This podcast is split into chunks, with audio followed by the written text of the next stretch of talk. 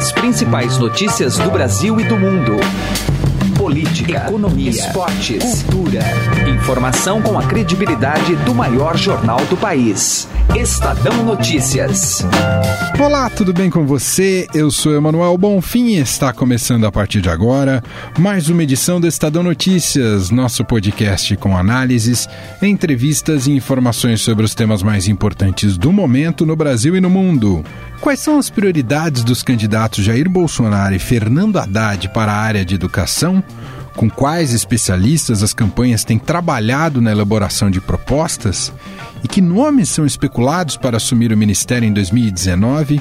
Estes são os temas do episódio de hoje do programa, que recebe a repórter especial Renata Cafardo para destrinchar as diretrizes dos programas de governo dos presidenciáveis neste segmento. A tônica do discurso de Bolsonaro para a educação tem sido o combate à ideologia nas escolas, enquanto Haddad promete ajudar os estados para se buscar uma melhoria de qualidade no ensino médio. São prioridades que fazem sentido e estão em consonância com as demandas do setor atualmente? Saiba mais neste bate-papo com Renata Cafardo do programa de hoje. Está imperdível. Confira também os comentários de José Neumann Pinto na coluna Direto ao Assunto. Esse é o Estadão Notícias. Seja bem-vindo e bem-vinda e boa audição. Estadão Notícias. Há 72 anos, a PUC São Paulo faz do ensino de excelência um bem social. A pós-graduação da PUC São Paulo, além de ser referência internacional, é uma das que mais formam mestres e doutores no Brasil. Seja PUC. Processo seletivo, mestrado e doutorado. Inscrições até 26 de outubro pelo site pucsp.br. Estudar na PUC São Paulo não é algo que faz parte de um momento da nossa vida, faz parte da nossa história. Eleições 2018. E agora estamos recebendo aqui em nosso estúdio a repórter especial Renata Cafardo, que cobre educação aqui no Estadão. E claro, vamos linkar esse tema que é de suma importância no período eleitoral em relação à campanha dos candidatos e as propostas colocadas pelos dois candidatos que estão no segundo turno, o candidato do PSL Jair Bolsonaro e o candidato do PT Fernando Haddad. A Renata Cafardo tem coletado informações das campanhas, aquilo que eles protocolaram no TSE, aquilo que, aquilo que eles têm dito também em entrevistas, declarações, em debates, justamente para que o eleitor e você, ouvinte, tem uma noção, ouvinte, leitor, né, tem uma noção do que, que eles pensam para o futuro do país na área educacional. Renata, tudo bem? Obrigado aqui por estar com a gente, para a gente ter esse debate importante hoje aqui no programa. Tudo bem, é um prazer. Bom, vamos começar então por partes, até para que a gente possa, é, para que depois o nosso ouvinte possa comparar. Vamos falar primeiro do líder nas pesquisas, o candidato do PSL, Jair Bolsonaro. Estava dando uma lida uh, nas diretrizes né, daquilo que ele propõe para a área de educação, Renata, e me surpreende muito que você vê uma mão muito forte da questão de combate à ideologia na área educacional. Me parece que a preocupação do Bolsonaro seria tirar uma ideologia esquerdista, entre aspas, que possa haver na, ah, nas escolas, na educação das crianças. Parece que isso é uma preocupação maior até do que outras. É isso mesmo ou há propostas mais concretas? É, essa é uma grande preocupação. Eu acho que acho que isso norteia toda a proposta dele de educação, né? É, ele tem, na verdade, o programa dele que está no TSE, ele, ele tem uma área de educação, mas ele, na verdade, não tem propostas muito certinho. Ele mais faz um cenário do que é o Brasil, do que ele entende como o Brasil hoje, ou seja, uma escola é dominada por essa ideologia, com um currículo errado, que discute questões de gênero ou questões de sexualidade, o que ele discorda, e pouco fala de propostas, né, de proposições. Olha, o professor perdeu a sua autoridade em sala de aula. É comum você ver vídeos, né? Um marmanjo atira uma, um, um cesto de lixo, um apagador em cima da cabeça do professor e fica por isso mesmo. Esse aluno tem que ser excluído. Agora, o que nós queremos é um ministro também da educação que afaste a filosofia de, de Paulo Freire, tenha autoridade e iniciativa. Temos que mudar os currículos escolares. Não temos que falar em ideologia de gênero propor a garotada, né, sem o conhecimento dos pais, que o menino pode ser menina na frente e a menina pode ser menino, com um currículo decente, voltado realmente para o aprendizado. Porque o objetivo final da educação qual é? É lá na frente você seja um bom técnico ou um bom doutor que realmente domine o assunto e seja um bom empregado, um bom patrão ou um bom liberal. Depois que ele começou a, a, Depois do primeiro turno, que ele de fato foi o primeiro colocado, começaram a surgir outras ideias e outras propostas um pouquinho mais elaboradas, como uma matéria que a gente deu agora no domingo, falando sobre a proposta dele para ampliação de creches e que é um problema grave no Brasil mesmo, a gente principalmente a população mais pobre. E um lado interessante da proposta dele é que essa, ampliação de creche é voltada para a renda para crianças de renda mais baixa, cuja família tem a renda é, per capita de até um salário mínimo, o que é interessante, porque de fato é quem mais precisa. Agora, por outro lado, ele entra numa certa contradição, porque ao dizer que ele não quer uma escola ideo, com ideologia, ele permite, com ideologia ou com doutrinação, que é uma palavra que ele usa muito, ele permite permite, nessa proposta que eles estão que eles estão pensando para creche, ele permite que haja um ensino religioso em creche. Creche, eu quero lembrar que é criança de 0 a 3 anos. Como é que a gente vai ter ensino religioso?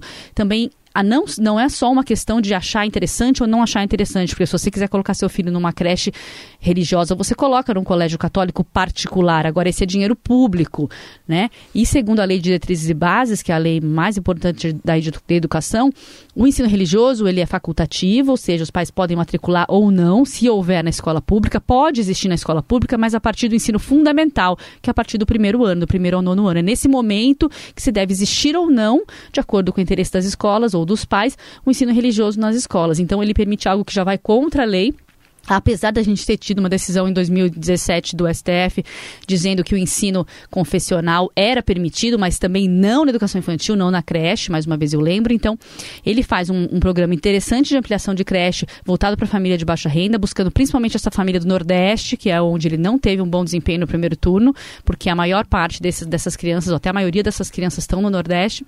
Só que ele permite isso, convênios com igrejas. Então, o Estado passaria dinheiro para igrejas e também para escolas escolas particulares de qualquer uh, ideologia para ter creche, para ampliar o número de vagas na creche. Então seria uma espécie de voucher também passada para para as escolas, que é uma política bem liberal, que está bem de acordo com, com o que o Paulo Guedes, o uhum. economista dele, fala é algo que o outro lado, a esquerda, repudia muito os vouchers, né? É, eles, inclusive, usam, sustentam por estudos dos Estados Unidos. Os Estados Unidos é um país que teve é, usou vouchers em alguns estados, eles têm estudos lá mostrando que não há melhoria de qualidade. Ou seja, a criança que estava na escola pública, ela vai para uma escola particular com voucher e não há melhor, melhor desempenho dessa criança. Uhum. Então, nada melhora, né? Passando para o ensino privado. O que, que é o voucher? É o ensino privado custeado pelo, pelo governo. Uhum. Né? O governo paga para que o pai coloque o filho numa escola particular. Renata, outro ponto que a gente observa que o candidato Jair Bolsonaro e sua campanha defendem com veemência é a ampliação de colégios militares no país. É, o quanto isso realmente, o colégio militar tem oferece um desempenho, tem tido resultados melhores onde ele foi instalado, uh, funcionaria para o resto do país e onde se esbarra na questão uh, conceitual, educacional, uh, implementar um modelo como esse? Como é que você avalia? Mais uma vez a gente vê a questão da ideologia, né? Ao mesmo tempo que ele não quer uma ideologia de esquerda, é, a gente sabe muito bem que os colégios militares são bem direcionados, se entende muito bem qual que é a ideologia dentro de um, de um colégio militar, é a ideologia da, da, da disciplina, da, da, hierarquia. Não, da hierarquia. É, é, existe uma postura bem forte no colégio militares, um direcionamento muito forte, né? Então, se ele quer uma escola sem direcionamento, uma escola mais livre, né? Até o que diz é, aquele, aquele movimento escola sem partido, né? Uma escola mais livre, ela teria que não ter nenhum tipo de direcionamento. As escolas militares têm isso, mas sem, sem a gente questionar, né? Se a escola é, tem direcionamento ou não tem, que isso é algo que pode ser discutível, porque muitos pais podem achar esse direcionamento interessante. A questão, da, a questão das colégios militares é que elas são muito caras. Elas têm um orçamento, eu mesma fiz uma matéria mostrando que elas, elas gastam cerca de 9 mil reais por aluno ano, enquanto os colégios públicos, as escolas públicas, gastam cerca de 4 mil. Então ele teria que triplicar o orçamento do MEC para fazer uma escola pública em cada uma, desculpa, um colégio militar em cada estado, como ele propõe. Então, para fazer um colégio militar em cada estado, ele teria que triplicar o orçamento do MEC. Então é interessante usar todo esse dinheiro para algo que é uma escola que não sei se é para todos, né? O importante é a gente fazer políticas públicas para todos, né? Quem que vai poder entrar no colégio militar, que é um colégio que tem vestibulinho? Só os melhores alunos que vieram talvez de um ensino fundamental em escola privada. Então essa será que é a política mais interessante para um país tão que precisa de, de, de, tanta coisa na educação, né? Fazer algo ainda mais elitista e, e, selecionado, né? Essa acho que é a grande questão do colégio militar. Ele é caro e ele é para poucos. É isso que a gente quer de uma política pública. A gente está conversando com a Renata Cafardo, repórter especial aqui do Estadão. O tema de hoje é educação, analisando as propostas dos candidatos à presidência da República, né? Tanto de Jair Bolsonaro do PSL quanto de Fernando Haddad do PT. A gente vamos agora então às propostas do candidato Fernando Haddad do PT como ele foi ministro da Educação, é esperado que aqui, digamos, ele tenha o aspecto mais robusto do seu programa de governo, e é mesmo, é o que ele tem mais amadurecido, são propostas para educação, ou não, Renata? Ah, eu não posso comparar com as outras propostas que não são minha especialidade. Mas ele tem propostas não necessariamente tão robustas não para educação. Na pasta. é, ele tem experiência na pasta. Ele mesmo fez o programa de educação, ele próprio redigiu, ele redigiu boa parte do programa, mas ele, se você perguntar, tem alguém da educação ajudando? Não tem, é ele, a pessoa da educação. Entendi. Mas não é necessariamente tão robusto assim, não. Poderia ser mais robusto e com mais é, novidades para combater a, o grande problema de qualidade que a gente vive, a grande crise de qualidade na educação que a gente vive. Eu acho que uma proposta interessante que ele coloca é com relação a bolsas para estudantes do ensino médio, pra, como se fosse um Bolsa Família, mas para o ensino médio. Então, o aluno, para ele permanecer, porque é um grande problema do ensino médio que a gente tem hoje, é a evasão, evasão né? né? Os meninos uhum. não ficam na escola porque a escola está muito distante.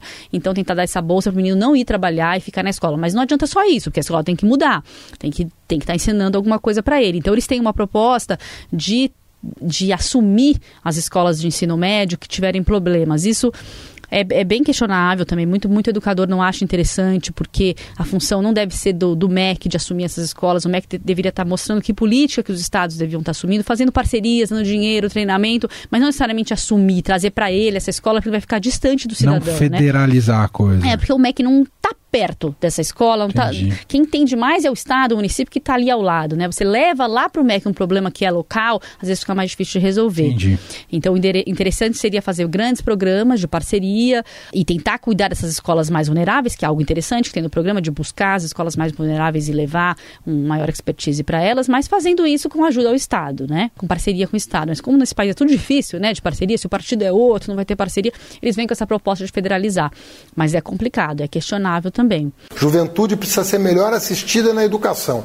Nós temos que ampliar educação de tempo integral para a juventude, educação profissional para a juventude. Agora, eu, como ministro da Educação, eu investi da creche até a universidade. Eu tenho a honra de ter sido o ministro que mais expandiu o número de vagas em creche no país, o ministro que mais expandiu as oportunidades de um jovem trabalhador entrar numa universidade. Nós praticamente triplicamos o número de universitários no Brasil no meu período como ministro da Educação. Agora, o ensino médio, que é de responsabilidade dos governadores, vão receber uma atenção do presidente da República. E toda a escola federal, que são as melhores do país, vão ter que se responsabilizar pela qualidade das escolas estaduais. Eles também são contra a reforma do ensino médio, que já estava posta em prática, já é uma Exato. lei. É... Isso é um ponto importante, porque quando a gente fala de educação, e você acompanha isso há muito mais tempo, os resultados nunca são a curto prazo, né? É, não é, é não é você regredir você interromper né? um processo que já foi começado, é, né? É, é, começado não muito, né? Ele foi aprovado, ele, teve, ele foi muito questionado por quê, a reforma do ensino médio, porque ele foi colocado pelo governo Temer como medida provisória. Não houve discussão Entendi. com a comunidade, com a sociedade antes. Então já entrou meio de antemão como uma imposição. É, então muita gente, muito educador, acha que tem pontos problemáticos, mas o que é consenso é que o ensino médio precisa de fato mudar. Mudar no quê? No currículo, porque o currículo afasta o estudante. Tem 13 disciplinas, são dadas em 4 horas, enquanto os, os melhores países em educação graduação tem no máximo oito disciplinas, dadas em oito, nove horas, em, com disciplinas facultativas, que o estudante pode direcionar, fazer seu projeto de vida dentro do ensino médio, não ficar lá estudando Química 1, 2, 3, se o cara vai ser é, filósofo, jornalista. entendeu?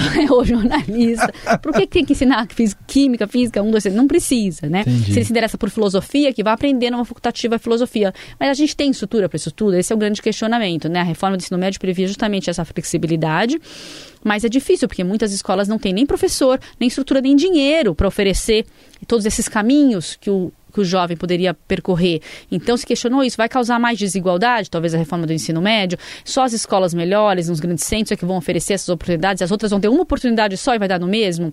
Então, eh, eu acho que o que seria mais interessante não seria revogar a proposta toda, mas sim melhorar a proposta que já está aprovada, melhorar os pontos que, que, que, ainda, que tem divergências, que a comunidade possa interferir, né, que a comunidade possa discutir a reforma.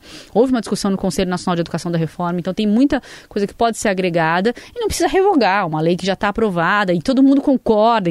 Acredito, inclusive, que o presidencial Fernando Haddad concorda que o ensino médio tem problemas. Então é um, é um caminho, não precisa revogar só porque foi feito por outros, senão a gente não chega nunca a lugar nenhum, né? Ele defende muito na sua campanha, Renata, aquilo que ele é, conseguiu efetivar como ministro da Educação para o ensino superior de acesso, maior acesso da população uhum. ao ensino superior. Qual é a avaliação que a gente pode fazer se esse tipo de política deu certo, não deu certo, precisa melhorar?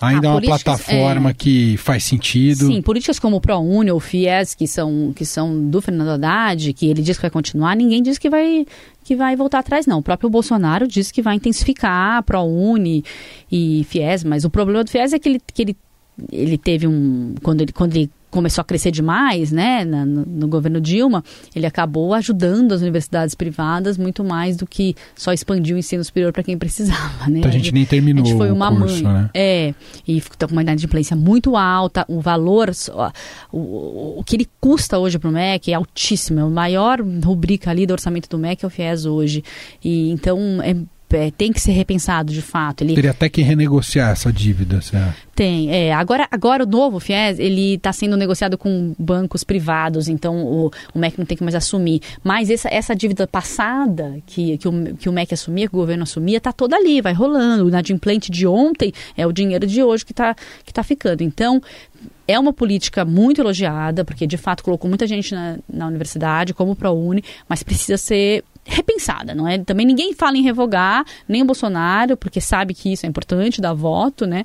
Mas precisa ser pensada para que o dinheiro público também não, não vá para grandes instituições privadas que já são riquíssimas, né? São os maiores conglomerados de educação. Renata, nomes para o Ministério da Educação. Os, os, dois, os dois candidatos já têm esses nomes? Quais seriam? Foi ventilado em nome do Mário Sérgio Cortella, né, que é um filósofo, educador.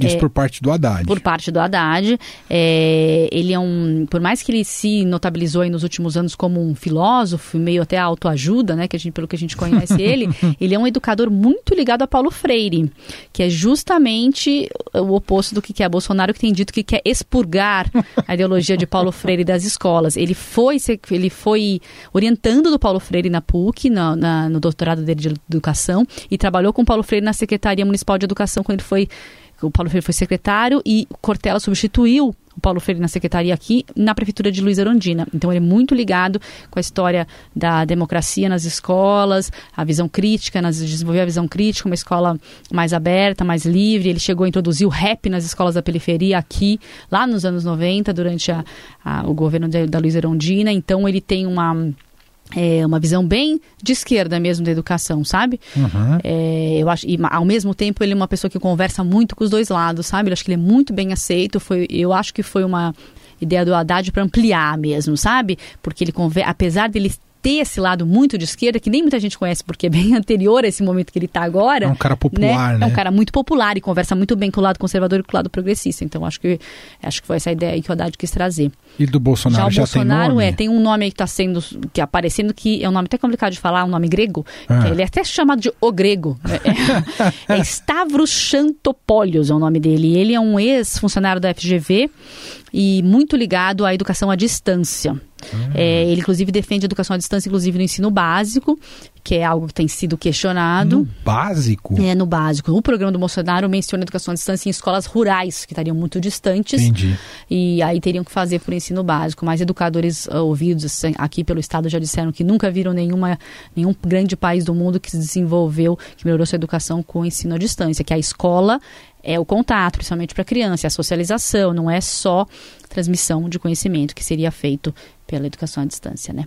Muito bem. Renata Cafardo, repórter especial do Estadão. Muito obrigado aqui, deu um panorama bem completo para a gente. Obrigado, viu? Obrigada a você, é um prazer. Direto ao assunto, com José Neumann e Pinto.